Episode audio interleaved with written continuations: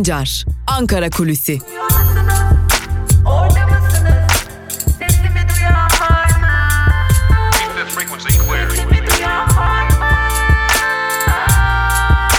Özgürüz Radyo. Özgürüz Radyo.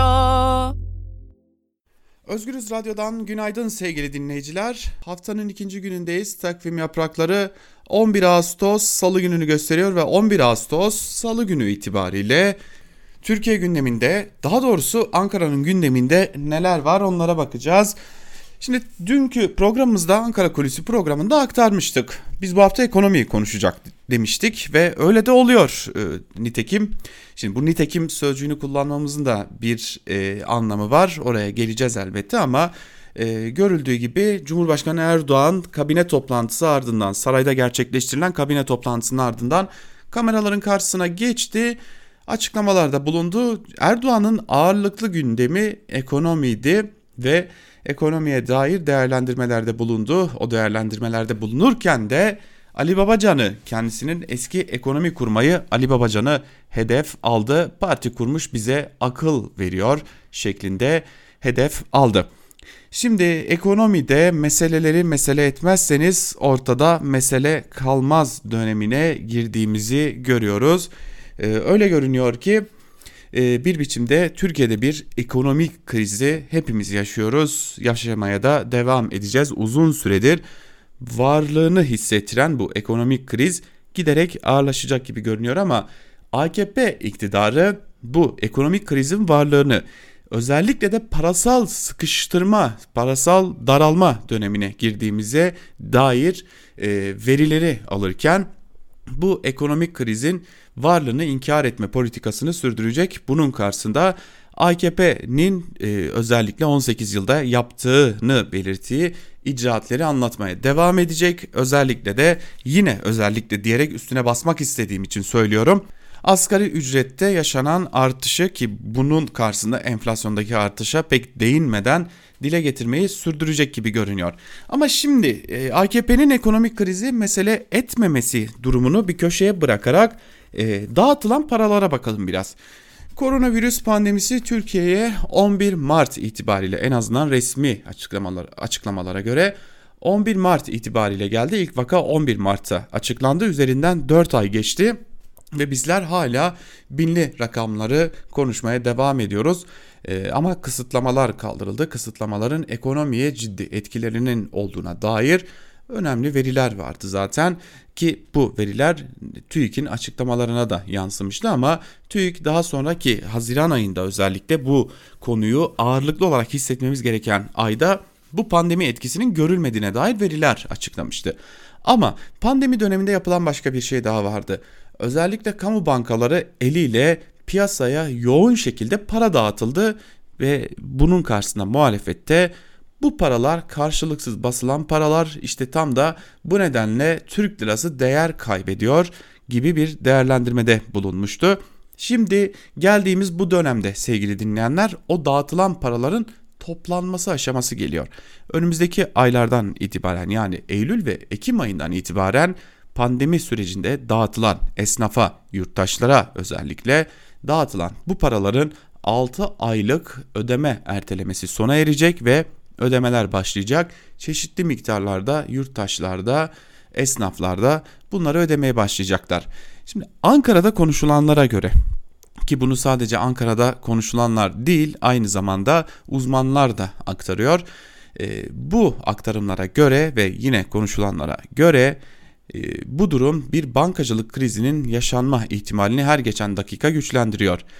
Bir yerde ikinci el araç piyasasını canlandırmak için 6 e, ay geri ödemenin ertelenmesi, düşük faizli dağıtılan o kredilerin artık sonlandırılması ve faizlerin yeniden yükseltilmesi. Konut piyasasını canlandırmak için dağıtılan yine aynı şartlarla dağıtılan kredilerin sonlandırılması ve faizlerin yükseltilmesi. Özel bankalar üzerine uygulanan kredi dağıtımı noktasındaki baskının sona erdirilmesi ya da azaltılması diyelim daha doğru bir tabir olacak. İşte tüm bunlar Türkiye'de artık o bol keseden dağıtılan para döneminin sona erdiğinin önemli işaretleri ve bunun ağırlaşarak devam edeceğini de Ankara'daki tüm kaynaklar ve uzmanlar altını çizerek aktarıyorlar. Bu ne anlama geliyor sorusunun karşılığı ise Ankara'da daha az para piyasada, daha çok sıkışıklık, daha çok enflasyon, daha yüksek faiz ihtimalleri gibi birçok sorunu barındırıyor. Aslında e, anladığımız kadarıyla ki biz ekonomide uzman değiliz sadece e, yapılan değerlendirmeleri Ankara'da konuşulanları aktarıyoruz. Faiz yükseltmemek için paranın bulunabilmesinin önüne geçmek istiyor AKP iktidarı ve bunun sonunda da piyasada maddi olarak zorluklar başlayacak. Bu zorluklar yeni işsizliklere, yeni işsizlik rakamlarına işaret edecek ve burada da hazinenin üstüne daha fazla yük binecek. İşçilerin kendi maaşlarından oluşturdukları aslında işsizlik fonunun yükü artacak. Patronlara buradan daha fazla aktarım sağlanacak. Buna ek olarak Türk lirasının değer kazanması amacıyla yürütülen bu politikada çok ağır sonuçlar ile karşılaşabileceği belirtiliyor ve özellikle Cumhuriyet Halk Partisi'nin ekonomi kurmayları burada krizin inkar edilerek Türk lirasının değer kazanması için ki karşılıksız basılan paralardan yoğun bir şekilde söz edilirken karşılıksız basılan o paraların değer kazanabilmesi için de Türk lirasının artık sıkışma ya da sıkıştırılma diyebilecekleri bir döneme girdiğinin ve bunun Türkiye ekonomisi açısından özellikle de çalışan kesim açısından ağır sonuçlarının olabileceğini belirtiyorlar ve bu AKP'nin elindeki son barut değerlendirmesinde bulunuyor CHP'nin ekonomi kurmayları. Öte yandan HDP'nin ve İyi Parti'nin ekonomi kurmayları da artık kaçınılmaz bir biçimde Türkiye'nin ekonomik krizin en ağır noktasına doğru ilerlemeye başladığını belirtiyorlar ve yaz aylarında özellikle tarım ve turizm sektöründe nispi olarak yaşanan canlanmanın sona ereceğini ve bu canlanmanın sona ermesiyle birlikte piyasadaki para sıkışıklığının, para azlığının daha da artacağını ve bunun etkilerinin de kış aylarında ağır bir biçimde hissedileceğini belirtiyor her iki partinin kurmayları da ve Türkiye'nin adım adım artık yüksek enflasyon, yüksek işsizlik rakamlarının e, belki resmiyette olmasa da gerçekte hissedileceği bir döneme girdiğini belirtiyorlar. Tabi biz bugün Ankara kulisini ağırlıklı ekonomiye ayırdık. Her ne kadar meseleleri mesele etmezseniz ortada mesele kalmaz gibi bir dönemden geçsek de aslında ortada çok ciddi bir mesele var. Büyük bir ekonomik kriz ile mücadele etmeye devam ediyoruz. Bu hafta bunu Muharrem İnce ile birlikte konuşmayı sürdüreceğiz. Bir yandan da gözlerimiz CHP'den ayrılıp parti kuracağı belirtilen Muharrem İnce'de olacak. Bakalım Muharrem İnce bu konuya dair yapacağı açıklamalarda hem hedeflerini hem de partisinin genel merkezine yönelik suçlamaları hangi cümleler ile aktaracak bunu da takip etmeyi sürdüreceğiz diyerek Ankara Kulisi'ni noktalayalım. Yarın yine aynı saatte Özgürüz Radyo'da Ankara Kulisi programında siz değerli Özgürüz Radyo dinleyicileriyle olacağız. Ve bugün yine gün içinde de hem haber bültenlerimizle hem de özgün programlarımızla Özgürüz Radyo sizlerle birlikte olmayı sürdürecek. Sizler de Özgürüz Radyo'dan ayrılmayın. Bizler şimdilik programımızı noktalıyoruz. Yarın görüşmek dileğiyle. Hoşçakalın.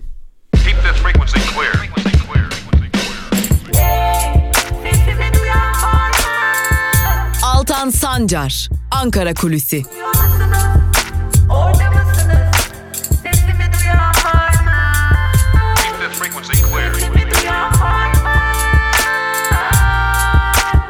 Özgürüz Radyo.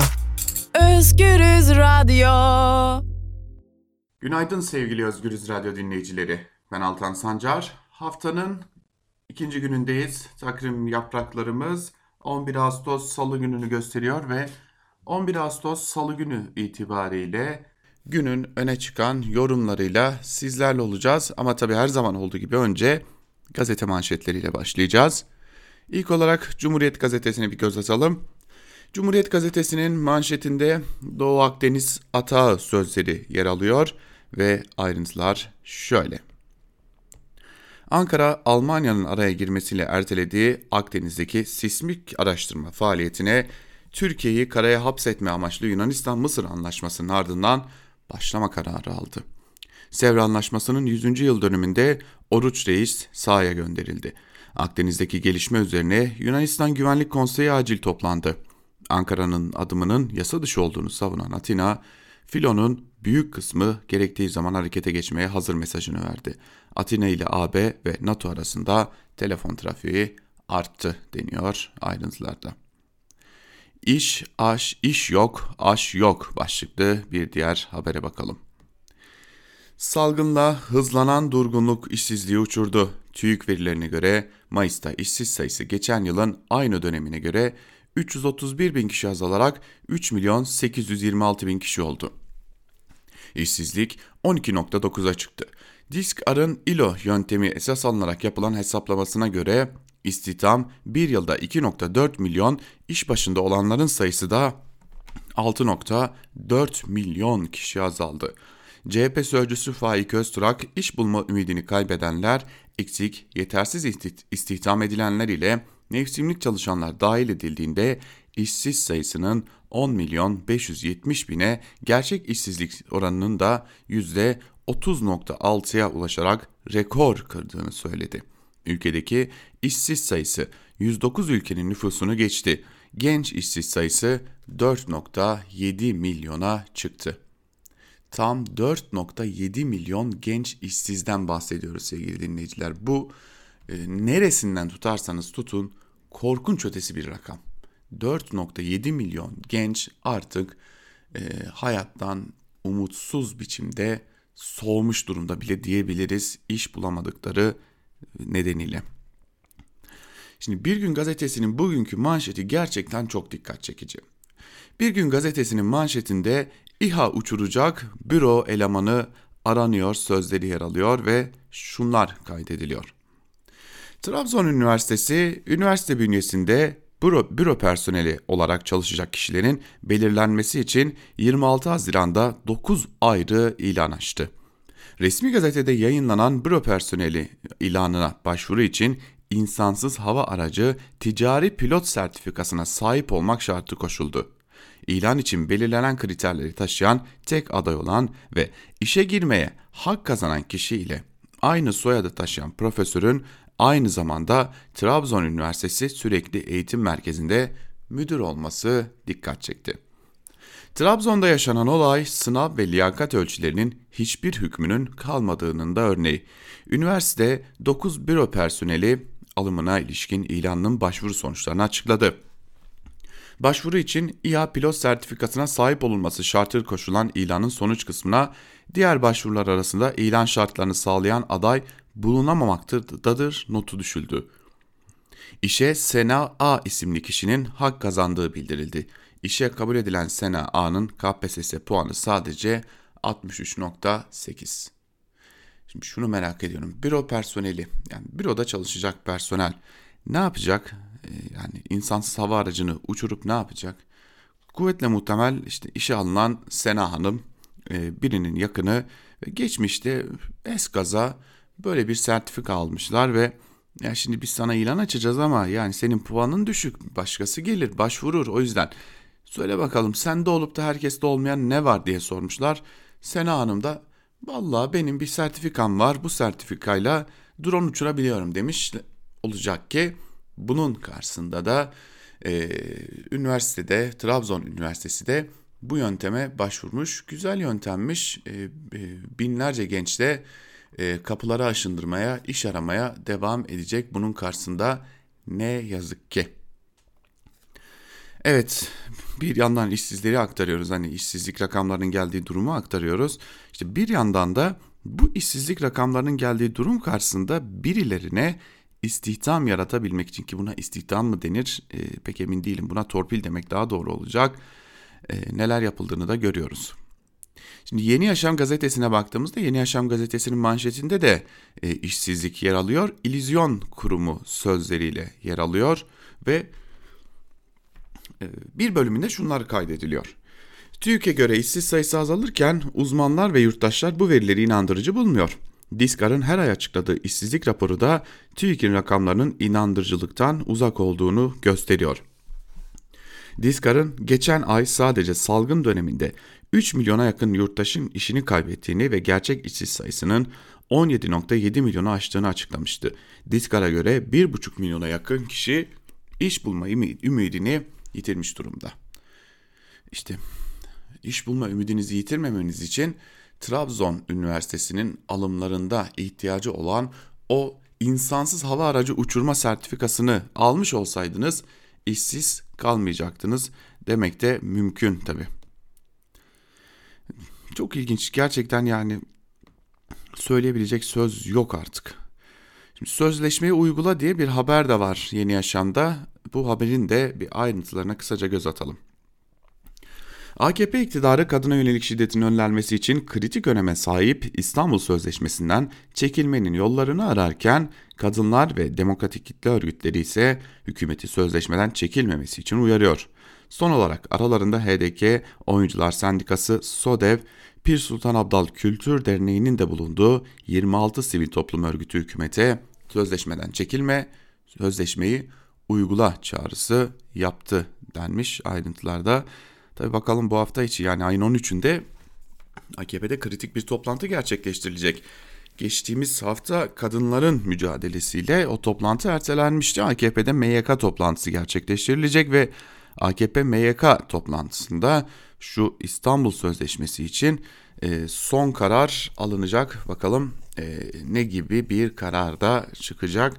Şimdi çeşitli iddialar var buna dair. İşte sözleşmeden çekilme eğiliminin ağır bastığına dair önemli iddialar var. İşte tüm bunlar ortaya çıkacak bu hafta. Geçelim Evrensel Gazetesi'ne. Evrensel'in manşetinde işsizlik tırmanışta buzdolabı dolmuyor sözleri yer alıyor. E, işsizlik konusu havuz medyasına dahil olmayan bağımsız, tarafsız medyanın gündeminde. Bakalım ayrıntılarda neler yer alıyor. İşsizlik yine tırmanışta, tırmanışa geçerek tarihi rekor kırdı. Diskar rakamlarına göre gerçek işsizlik oranı %50 olurken TÜİK milyonlarca işsize yine işsiz demedi. Tüm dünyada pandemi nedeniyle işsizlik artarken TÜİK rakamlarına göre Türkiye'de işsiz sayısı düştü. Nüfus arttı, istihdam 2.4 milyon daraldı, işsizlik ise 331 bin azaldı. Buna göre işsizlik oranı 12.9 oldu. TÜİK iş bulmaktan ümidini kesen, ücretsiz izine çıkartılan milyonları yine işsizden saymadı. Ne güzel değil mi yani e, TÜİK size dönüp şunu diyor ya baktım da senin pek böyle iş bulma gibi bir hevesin de yok ben seni işsiz saymıyorum diyor. İşte dönüyor aylık e, aylık 1300 lira hatta 1070 lira çok özür diliyorum. 1070 liraya aslında işsizsiniz ama hani patronu sizi ücretsiz izne çıkarmış ama belki de 4000 lira 5000 lira maaş alırken ücretsiz izne çıkarılmışsınız ve 1000 lirayla yaşamak zorun mecbur, mecburiyetine itilmişsiniz. TÜİK sizi de işsiz saymıyor. E, hal böyle olunca da işsizlik rakamları düşmüş oluyor. Gerçeği görmemiş oluyoruz. Şimdi bizim kapımızda adım adım çok ciddi bir sorun geliyor. Bu sorunun adı okullar, çocuklar, gençler. Yani bu ülkenin varı, yoğu, geleceği, yani her şeyini adaması gereken insanlardan bahsediyoruz. Şimdi tutturdular okullar açılacak diyorlar. CHP'de e, son birkaç gündür bunun üstüne gidiyor ve diyor ki siz okulların açılmasında özel okulların kar amacını göz önünde bulunduruyor musunuz, bulundurmuyor musunuz diye soruyor. Ve bu konuda Evrensel Gazetesi'nde bir haber var. Ders dili felakete çalmasın başlıklı bir haber ve bu haberin bir bölümünde şunlar kaydediliyor. Koronavirüs vaka sayıları artarken okulların açılması ile ilgili endişe de sürüyor. Okulların 31 Ağustos'a hazır olmadığını söyleyen Eğitim Sen yöneticisi Öz, Oğuz Baz, Özgür Bozdoğan bu koşullarda açılırsa vakalar artar dedi. Profesör Doktor Kayan Pala da okulları açmak daha olumsuz sonuçlara yol açabilir uyarısında bulundu. Veliler Başkanı İlknur Kaya Bahadır, kalabalık sınıfları ve okulların fiziki durumlarının sorunlu olduğunu hatırlatarak şu koşullarda okulların açılmasını doğru bulmadıklarını söyledi. Öğretmen, öğrenci ve veliler de pandemi koşullarında yaşanacak riskler nedeniyle kaygılı. Herhalde kaygılı olmayan bir tek hükümet var. Hükümet okulları açmakta ısrarcı görünüyor. Bir de Karar Gazetesi'ne bakalım. Kararın manşetinde de okullar var. Ders zili için hala formül aranıyor. Sözleri yer alıyor. Bakalım Karar Gazetesi okullara dair durumu nasıl görmüş? Salgın döneminde en kritik konulardan biri yaklaşık 4 aydır kapalı olan okulların açılması oldu. ABD, İngiltere, Fransa gibi ülkeler daha fazla ertelenemez diyerek Eylül'de yüz yüze eğitime vize verdi. Türkiye'de ise belirsizlik hala giderilmedi. Doçent doktor Afşin Emre Kayıpmaz, güvenli ders dili kriterlerinin gözetilmesi gerektiğini vurguladı. Profesör Doktor Mehmet Ceyhan da 31 Ağustos'ta tablo bundan daha iyi olmayacak şimdiden karar verilmeli dedi. Mehmet Ceyhan önemli bir isim. Ee, daha önceki bazı bilim kurullarında da yer almış bir isim. Açık açık uyarıyor. Yani bu tablo iyiye gitmeyecek. Boşuna bekliyorsunuz. Kararınızı verecekseniz şimdi verin. Bu okulları açacak mısınız, açmayacak mısınız? Artık bir karar verin. Yani gerçekten şöyle düşünelim sevgili dinleyiciler. Bu okulların açılıp açılmayacağına dair bu kararı vermek neden bu kadar gecikebilir? Yani her şeyi geçelim. Ya bırakın salgını. Tamam, farz edelim ki salgın yok ve e, gencecik insanlar okullarına başlayıp başlayamayacaklarını bilemiyorlar. Ya ben okula gidecek miyim gitmeyecek miyim diye e, benim kardeşim bile bana soruyor. Yani kardeşimin bile bana abi ben okula gidebilecek miyim gidemeyecek miyim diye sorduğu bir ortamı yaratmaya kimsenin hakkı yok. En azından bir karar verin.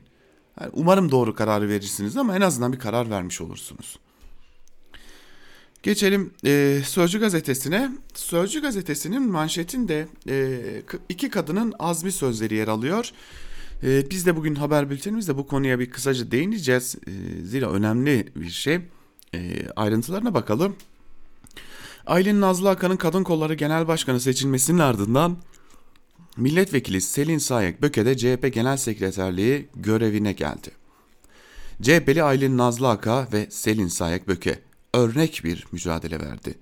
Nazlı Aka 4 yıl önce Atatürk portresi tartışması sonucu CHP'den ihraç edilmişti. Ancak partiden kopmadı, yıllarca çalıştı ve CHP'ye döndü.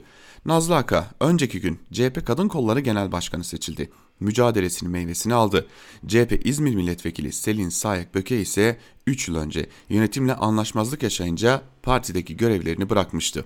Yıllarca azmeden Böke, Kemal Kılıçdaroğlu'nun A takım olarak nitelenen Merkez Yönetim Kurulu'na girmeyi başardı. Böke, CHP'nin yeni genel sekreteri oldu deniyor ayrıntılarda. Vatandaşa yok, vekile gelince var başlıklı bir habere bakalım. Bu haberi öyle görünüyor ki bir süre daha tartışacağız ki bence tartışmamız da gerekiyor. AKP milletvekili Hacı Bayram Türkoğlu'nun bir ayda 8 kez koronavirüs testi yaptırması tepki çekti. Çünkü vatandaş istediği zaman test yaptıramıyor. Türk Tabipleri Birliği Merkez Konseyi Başkanı Sinan Adıyaman bir vekile ayda 8 korona testi yapılması kabul edilemez. Bu bir skandaldır diyerek tepki gösterdi. AKP'li vekil ortalama 4 günde bir dilediği gibi test yaptırırken vatandaş yaptıramıyor. Özel laboratuvarlarda test yaptırma ise vatandaşın gücü yetmiyor. Şimdi bakın çok kısa bir sürede neleri konuştuk. İşsizliği konuştuk. Ekonomik krizi konuştuk. E, yurttaşların aldıkları o düşük kuş kadar maaşları konuştuk. Salgın tehlikesi var. Salgında devlet hastaneleri e, her koşullarda test yapmıyor. Milletvekili değilseniz tabii ki. E, bunun karşısında yurttaş eğer ya ben canımı düşünmek zorundayım özel hastaneye gideyim de bir test yaptırayım derse de buna verecek parası yok zaten. İşte bakın e, açmaz burada başlıyor. Hani o büyük çelişki burada başlıyor. Paran yok, işin yok, sağlığın da olmasın, karnın da doymasın. Ölme ama sürün. Layık görülen bu sanırım. Geçelim hürriyete. Hürriyet'in manşetinde Oruç Reis'le uyandılar sözleri yer alıyor ee, ve ayrıntılarda şunlar kaydediliyor. Türkiye dün sabah saat 09.48'de tatbikat ve sismik araştırma öncesi seyir halindeki gemileri uyarı notu içeren Navtex yayınladı.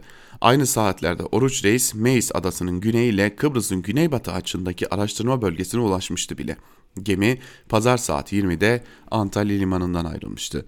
Savaş gemilerinin eşlik ettiği Oruç Reis'in görev bölgesi Atina ile Kahire arasındaki anlaşmanın kapsadığı bölgede yer alıyor. Akdeniz'deki tansiyonu düşürmek için Merkel ricacı olunca Türkiye iyi niyet göstergesi olarak sondajı ara vermişti.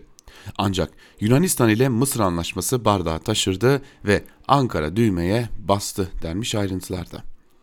Şimdi burada size bir tavsiyem olacak sevgili dinleyiciler. Ee, Özgürüz Radyo'nun YouTube hesabında Bu konuya dair bu konunun önemli isimlerinden olan e, sevgili hocamız Baskın Oran e, bu gerginliği değerlendiriyor aynı zamanda. E, dilerseniz Özgürüz Radyo'nun YouTube hesabından Baskın Oran ile Can Dündar'ın Türkiye Nereye programında yaptığı o söyleşiyi de e, hem izleyebilirsiniz hem de bu konuda aslında tarafsız bir biçimde tarafların son durumu ne bir, bir de Baskın Hoca'dan duyabilirsiniz. Milliyet gazetesine geçelim. Milliyet gazetesinin manşetinde gelecek meslekte sözleri yer alıyor. Yani söyleyecek içimden bir şeyler söylemek geldi de haberi aktarayım ben sizlere. Liselere geçiş sisteminin iyileştiğini, öğrencilerin her yıl artan oranlarda istedikleri liselere yerleştiğini söyleyen Milli Eğitim Bakan Yardımcısı Mahmut Özer, en büyük iyileşme mesleki eğitimde oldu. Puanla öğrenci alan mesleki ve teknik Anadolu liselerine yerleşen öğrenci sayısı %64 arttı. 2019'da sınavlı sınavsız öğrenci alan meslek okullarına 298.153 öğrenci yerleşmişken 2020'de bu sayı 417.233'e yükseldi. Mesleki eğitime yerleşen öğrenci sayısı bu yıl %40 arttı diyen Özer, bazı meslek liselerinin %1'lik dilimden öğrenci almaya devam ettiğini söyledi. Şimdi meslek liseleri hayatın bir gereğidir. Geçmişte meslek liseleri e, Türkiye'de e, birçok meslek kolunda e, yani yetkin elemanlar yetiştirirlerdi. Yani meslek lisesinden mezun olmak yeri geldiğinde e, çalışabileceğin işleri çok kolay bulmak anlamına geliyordu ama bugün geldiğimiz şartta, şartlarda meslek lisesine mezun olmak hiçbir şey ifade etmiyor. Ne yazık ki ifade etmiyor. Yoksa meslek liselerini kıymetsizleştirmek anlamında söylemiyorum. Şimdi buna ek olarak meslek liseleri bu haldeyken yani meslek liseleri iktidar eliyle eğitim politikaları sayesinde kıymetsiz hale getirilmişken şimdi buna ek olarak bu insanlara istihdam sağlayamıyorsunuz ve meslek liselerinin propagandasını yapıyorsunuz. Yani bu gerçekten artık akıllara zarar bir hal almış gibi görünüyor. Şimdi bir haber daha var onu da paylaşalım. Milliyet gazetesini de noktalayalım. Toparlanma sinyali geliyor başlıklı bir haber. Cumhurbaşkanı Erdoğan ekonomik endekslerdeki artışların iyi, iyi işaretler olduğunu söyledi. Kabine toplantısının ardından konuşan Cumhurbaşkanı Erdoğan, Türkiye ekonomisi de salgından olumsuz etkilenmiştir. Ancak aldığımız tedbirler güçlü ekonomik altyapımız ve ekonomimizin dayanıklılığını artırmaya yönelik adımlar sayesinde ekonomimizi hızlı toparladık. Haziran ve Temmuz aylarına ait veriler ekonomide toparlanma sinyalleri veriyor dedi. Şimdi Erdoğan aynı açıklamada Ali Babacan'a yüklendi. Parti kurmuş bize akıl veriyor şeklinde. Ali Babacan da cevap verdi.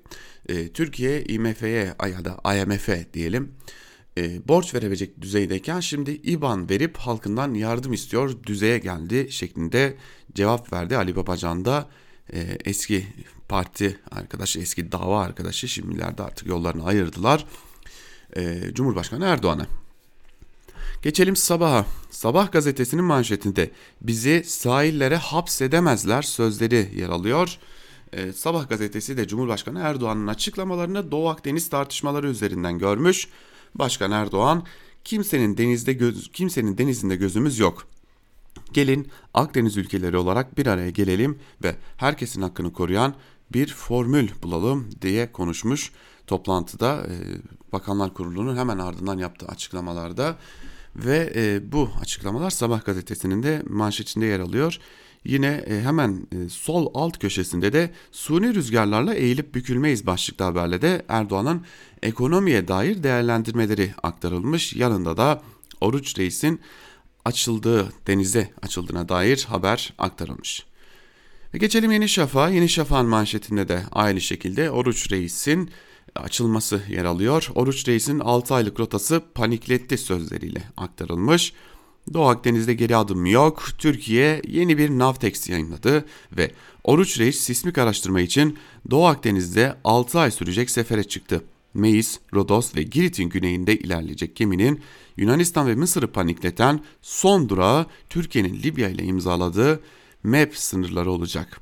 Yunan ordusuna izinler iptal edilirken hükümet AB'yi yardıma çağırdı. Yeni Şafak'ın sür manşetinde ise Cumhurbaşkanı Erdoğan var. Hüsrana uğrarsınız sözleri yer alıyor. Atina'ya belirttiği Yunanistan hükümetine atfen kullandığı sözler yer alıyor. E, manşetin sağ tarafında da Berat Albayrak var. Zaten e, havuz medyasının her zaman birinci sayfasında bir biçimde yer bulan bir isim. Üst lige doğru emin adımlarla başlıklı bir haber. Şunu bir bölümünü aktarmış olayım. Berat Albayrak neler söylemiş. Endeks son 5 ayda ilk kez eş, eşik değerin üzerine çıkarak Temmuz'da 53 düzeyinde gerçekleşti. Kimse merak etmesin. Türkiye üst lige çıkma hedefinden sapmadan yoluna devam ediyor dedi. Şimdi bu sözleri söyleyen Berat Albayrak. Berat Albayrak her şey yolunda, her şey iyi gidiyor ve her şey iyi gitmeye de devam edecek e, diyor. E, biliyorsunuz geçmişte de bu tarz açıklamalar e, yapmıştı Berat Albayrak ve e, ve sonucunda da pek de iyi olmamıştı diyebileceğimiz durumlarla karşılaşmıştık. Şimdi e, bir bakalım e, Berat Albayrak'ın geçmişte ne dediğine dair e, neler vardı bilmem hatırlar mısınız ama e, Berat Albayrak çıkıp Şubat Ocak'tan iyi olacak. Mart zaten Şubat'tan iyi olacak. Nisan Mart'tan çok daha iyi olacak şeklinde açıklamalar yapıyordu. Uzun sürede bu konu e, bir biçimde gündemde yer almıştı. Bu konuya dair videolar paylaşılmıştı. E, biliyorsunuz bir de Berat Albayrak'ın burası çok önemli sözleri vardı. Sonucunda şu an itibariyle canlı yayınımızdayız. Canlı yayın itibariyle dolar kuru 7.28 euro ise 8.55 seviyesinde borsada bir yükseliş söz konusu. 1089 puan seviyesinde borsada bunu da aktarmış olalım ve son olarak Akit'e bakalım. Akit'in manşetinde İfsat Sözleşmesi'nin faturası çocuklara sözleri yer alıyor. E, Akit iyice artık zıvanadan e, çıkmış durumda. Bu arada ifsat ne demek? Yani bir onu e, bilmek gerekecek. Çünkü hani böyle e, ağır ağır sözler kullanmak e, biliyorsunuz Akit'in e, geleneğinde var. Her şeye böyle ağır hakaretler etmek, ağır sözler söylemek. Hani kaba tabirle söyleyelim ağza alınmayacak e, sözler söylemek e, Akit'in geleneğinde var. Bakın ifsat ne demek TDK'ya göre? Bozmak, azdırmak, fesada uğratmak, fitne salmak ve karıştırmak anlamına geliyor ifsat. Yani İstanbul Sözleşmesi'ni fitne merkezi olarak görüyor Akit gazetesi. Ve e, o haberin bir bölümünde de bunlar aktarılmış. Haçlı menşeli İstanbul Sözleşmesi'nin aile kurumunu enkaza çevirdiğini ve en çok da çocukları perişan ettiğini istatistikler de tescilliyor. 2011 yılından bugüne kadar geçen 8 yıllık sürede Türkiye'de 1 milyon 727 bin 571 boşanma davasının açıldığı 900 bin 244 çocuğun velayeti için mahkemeye başvuruldu ortaya çıktı. Ya sizin yönettiğiniz ülkenin yani sizin desteklediğiniz iktidarın yönettiği ülkenin böyle çökmeye yüz tutmuş bir sosyolojik yapısı olamaz mı acaba? Bundan olamaz mı? Bunun sebebi İstanbul Sözleşmesi değil de siz olamaz mısınız? Sizin zihniyetiniz olamaz mı? Yani bunu kaldırıp da İstanbul Sözleşmesi'ne falan yüklemeyin. Yönet, yönetemiyorsunuz ve sizin zihniyetiniz e, adım adım bizi yokuş aşağı sürüklüyor ve bunun sonucunda da işte ortaya bu tablo çıkıyor. Hani kalkıp da başka şeyler e, aramanın bir alemi yok Akit yok. Evet Akit'e de sinirlendiğimize göre bitirebiliriz gibime geliyor gazete manşetlerini ve bunun karşısında da günün öne çıkan yorumlarına başlayalım. Hızlı hızlı günün öne çıkan yorumlarında neler var bir de onlara bakalım. Yetkin Port'tan Ali Çarkoğlu'nun yeni partilerin statüko ile imtihanı ve erken seçim rüzgarı başlıklı yazısıyla başlayalım. Çarkoğlu yazısının bir bölümünde şunları kaydediyor. 2018 baharından beri önce İyi Parti'nin MHP'den koptuğunu ve ittifak içinde de olsa bugüne dek geldiğini gördük. Demek ki muhalif ittifakta milliyetçi bir temel vardır. Bu temelli bu temeli iktidar ittifakına katmak eve dön çağrısının ana sahikidir. Ancak tecrübeli iktidar liderlerinden kamuoyu önünde bu çağrıyı yaparken bunun kabul göreceğini beklediklerini düşünmek pek gerçekçi olmayacaktır reddedileceğini bilerek bu çağrının yapılmış olması daha da yüksek ihtimalle seçime gidilirken izlenecek kutuplaştırıcı bir stratejinin temeli olmak üzere alınmış bir pozisyon olabilir. Bu çağrı ile aynı evin ahalisi olduğunu kabul ettikleri bir muhalefeti dışlamak ve yabancılaştırmak için meşruiyet temeli yaratılmıştır. Evini terk etmiş olanlar için bizden olamazlar demek daha kolaylaşmıştır artık. Kutuplaştırıcı siyasetin izlenip izlenmeyeceğini zamanla göreceğiz. Ancak Cumhur İttifakı'nın İstanbul seçimlerini ısrarla beka tartışması temelinde kazanmaya çalışmış olduğunu unutmayalım. Muhafazakar hassasiyetleri öncelemek ve hatta kaşınmakla başlanan bu strateji muhalif ittifakı ahlaki olarak dışlamaya kadar itilebilir. İktidar savunucuları artık daha önce pek yapmadıkları şekilde HDP seçmeninde, seçmeninin de terör ile irtibatta olanlara destek verdiklerinin bilincinde olduklarına dair argümanlar geliştirmeye giriştiler bile. Damakta hoş olmayan bir tat bırakıyor olsa da bu ve benzeri söylemle kutuplaştırma siyasetinin sunabileceği tüm olanaklar önümüzdeki dönem kullanılabilir diyor Ali Çarkoğlu. Şimdi hatırlayalım geçtiğimiz gün e, Cumhurbaşkanlığı Sözcüsü İbrahim Kalın dedi ki hani İyi Parti AKP ve MHP ile aynı sosyolojiden geliyor. E, şimdi düşündüğümüzde Ali Çarkoğlu'nun yazısına da baktığımızda bu çok da uzak olmayan bir ihtimal gibi görünüyor. Şimdi biraz e, bu konuya dair yazılarla devam edelim. E, Abdülkadir Selvi'ye bakalım. İktidarın kulisçisi, kulislere fısıldayan Selvi'ye bakalım. Bahçeli'nin çağrısı ve İyi Parti başlıklı Hürriyet'teki yazısının bir bölümünde şunları kaydetmiş. Bahçeli'nin evine dön çağrısı İyi Parti'de bıçak sırtı bir durum olarak algılandı. Hem MHP'ye ve Cumhur İttifakı'na dön hem de artık bu işi bırak evine geç şeklinde. O nedenle Akşener bırak evine git şeklinde e, Akşener başta olmak üzere İyi Parti yöneticilerinin Bahçeli'nin çağrısına yaklaşımları pozitif olmadı. Bahçeli onlara bir pas attı ama onlar topu taca atmak için yarışa girdiler. Cumhur ve Millet İttifakı'nda kendilerini kilit parti konumuna getirecek bir pozisyonu da ellerinin tersiyle itmiş oldular. HDP ve CHP'nin aksine Ayasofya'nın açılışını destekleyen Ayasofya'ya ziyaret ettikten sonra çok mutlu oldum diyen Akşener'e senin yerin Ayasofya'ya karşı çıkanların yanı değil Ayasofya'yı açanların yeri diye çiçek attı. Aslında Bahçeli Ayasofya ittifakı önerdi. Akşener birçok haksızlığa maruz kaldı. Bir kadının kaldıramayacağı ithamlara muhatap oldu. Ama belli ki Bahçeli'nin önerisiyle yeni bir sayfa açılmak istendi. İyi Parti bunu kabul eder ya da etmez. O ayrı ama İyi Parti sırtında HDP ve CHP yükünü taşımak yerine muhalefette kendine yeni bir kulvar açabilirdi. İktidarın doğrularına, destek yanlışlarını ise eleştirmek suretiyle siyasette başvurulan bir adres konumuna getirebilirdi, akil siyaset pozisyonunu üstlenebilirdi.'' Bahçeli'nin önerisine Cumhurbaşkanı Erdoğan'ın destek vermesi İyi Parti'nin bu öneriyi yeniden değerlendirmesine neden olmalı.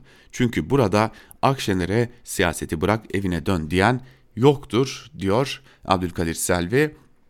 Ben bir an AKP'li bir e, ismin AKP'li bir milletvekilinin yazılarını, tweetlerini okuduğumu düşündüm. Yani Abdülkadir Selvi artık bambaşka bir pozisyonda. Ya neredeyse İyi Parti'ye dönüp ya kurban olayım Meral Hanım. Yani dönün artık siz de gelin bu ittifaka. Çünkü işler kötü gidiyor. E, anketler kötü gidiyor. O yüzden siz de gelirseniz iyi olur. Bu iktidar kazanırsa ben de e, bu Hürriyet gazetesindeki köşemden ekmek yemeye devam edebilirim demeye getirmiş. Ve devam edelim. Şimdi bir de muhalefetteki bir diğer tartışmaya bakalım. O da Muharrem İnce tartışması. Artı gerçekten Celal başlangıç. Muharrem İnce saraya can simidi oldu başlıklı yazısının bir bölümünde şunları kaydediyor. Kendisi belki farkında değil ama Cumhurbaşkanlığı Başdanışmanı Profesör Doktor Burhan Kuzu'nun önceki gün sosyal medya hesabından attığı mesaj adeta başarısızlığın itirafı gibiydi. Başkanlık sisteminin mimarı ve kurucu babası olarak diyorum ki gelin siyaseti çok fazla bölmeyelim. Ülke yararı birlik ve beraberlikten doğal. Sağ ve sol olmak üzere iki merkez parti etrafında bütünleşelim. Esasen yeni model böyle bir parti yapılanmasına uygundur. Aslında bu tespit kelimenin tam anlamıyla Cumhurbaşkanlığı hükümet sisteminin iflas ettiğinin itirafıdır. Çünkü bu sistem toplumun yapısına uymadı, siyasetin bünyesine Cumhurbaşkanlığı hükümet sistemini reddetti. Ancak saraydaki hesap memlekete uymadı. MHP'den İyi Parti doğdu, iktidar parti AKP'nin içinden Deva ve Gelecek Partileri çıktı. Şimdi de ana muhalefet partisi CHP'den bir Muharrem İnce'nin partisinin doğumu gündemde. Cumhurbaşkanlığı hükümet sistemi daha ikinci yılını doldurmadan iflas etti. Ancak sadece iflas eden bu siyasal sistem değil. Sistem gereği ancak %50 artı bir iktidar olmak mümkün. Ancak AKP ve MHP'nin oluşturduğu Cumhur İttifakı'nın oyları %45'lerin altına doğru iniyor. Son anketler muhalefet oylarının %50'yi aştığını gösteriyor. İşte Burhan Kuzu'nun kurucu babası olduğu Cumhurbaşkanlığı hükümet sistemi giderek Erdoğan'ın kendi ayağına sıktığı kurşuna dönüştü. Erdoğan'ın bu konuyla ilgili açıklaması bile iktidar partilerinin organize bir oyuna giriştiğinin somut kanıtıydı. İnce'nin yaptığı biz gazeteciler tarafından çok iyi bilinen ucuz bir numaraydı. Herkes İnce ile konuşuyor ama benim ağzımdan yazmayın ricası üzerine bütün açıklamaları hayali bir arkadaşa yamanıyordu. Muharrem İnce'nin yeni bir parti kuracak olması sol, sosyal demokrat çevrede hiç heyecan yaratmadı. Asıl heyecanlananlar ise iktidar yandaşlarıyla saray beslemesi medya oldu. Hemen üzerine atladılar İncel'in kuracağı partinin. Manşetler atıldı. Kılıçdaroğlu İnce üzerinde koca koca adamlar televizyon ekranlarında saatlerce tartıştılar İnce'nin partisini. İnce'nin bu çıkışı muhalefet kanadında sarayın Millet İttifakı'nı parçalamak için tezgahladığı yeni bir oyun olarak değerlendirdi. Hatta bugünün CHP'lisi İnce'nin hemşerisi Yaşar Okuyan bu kuşkuyu güçlendirecek bir soruyu gündeme getirdi. Muharrem İnce'ye bir soru soruyorum sarayın mu muhtemet müteahhitlerinden biriyle sizin hangi tarihten beri yakınlığınız var dedi diye aktarılmış e, Celal Başlangıç'ın artı gerçekteki yazısı ve son olarak da şu cümleyi kuruyor. Gidiş o ki günümüzün verilerine göre sarayın iktidarı uçuyor demiş. Şimdi Muharrem İnce'ye dair bir diğer yazıya bakalım. D24'ten Yalçın Doğan'ın Kılıçdaroğlu, Karayalçın, Çetin. Ana tema ince değil başlıklı yazısının bir bölümünde şunlar kaydediliyor. Muharrem İnce hafif tertip bu jargona uygun bir karakter çiziyor. Öyle söylüyor, böyle yapıyor, böyle diyor, başka bir şey kastediyor. Son sözleri CHP Genel Merkezi'nde CHP'liler indinde ve özellikle Kılıçdaroğlu'nun nezdinde ciddi kırıklar, kırıklar yaratıyor. Diyor ya CHP'de Atatürk düşmanı var, çete var. CHP tabanı ve yönetimi merak içinde inceden açıklama bekliyor. CHP'de kim Atatürk düşmanı, kim çete söylesin, isim versin. Kılıçdaroğlu'na göre CHP'de herkes her düşünceyi dile getirmekte, her eyleme, her eylemi geliştirmekte özgür. Tek bir engel var. Parti hukukunu ihlal etmemek. Nedir o hukuk? CHP tüzüğü ve yönetmeliklerle belirlenmiş olan ilkeler bütünü.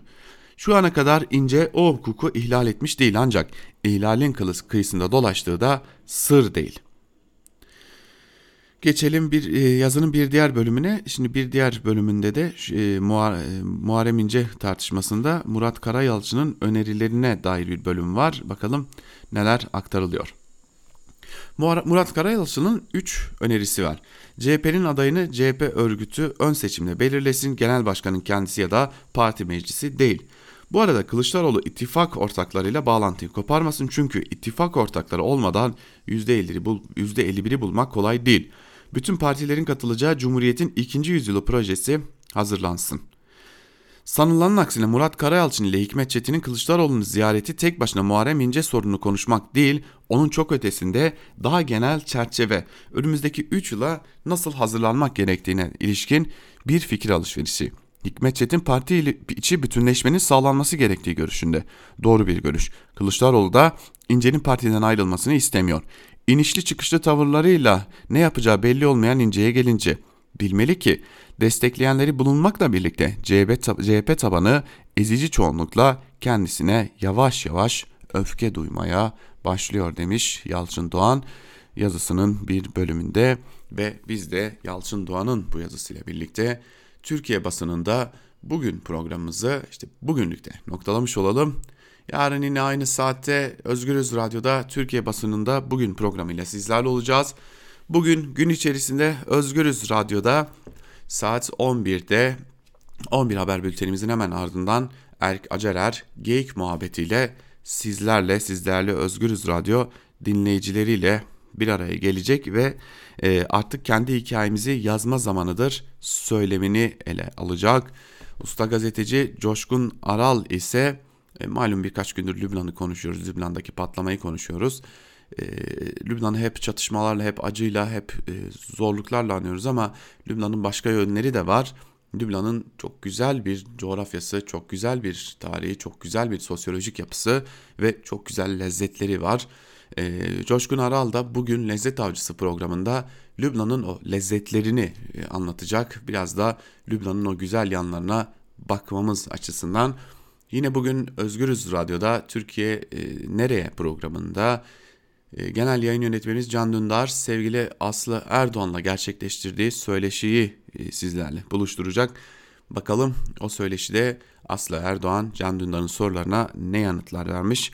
Bugün bunları da Özgürüz Radyo'da bulabilirsiniz. Tabi dünya basınında neler oldu, neler bitti, neler yazıldı, neler çizildi merak ediyorsanız da Ela Bilhan arkadaşımız saat 12 haber bülteninin hemen ardından Özgürüz Radyo'da Dünya Basınında Bugün programıyla sizlerle olacak ve e, dünya basınına dair de ayrıntıları kendisi sizlerle paylaşacak diyelim. Sözü çok uzatmayalım.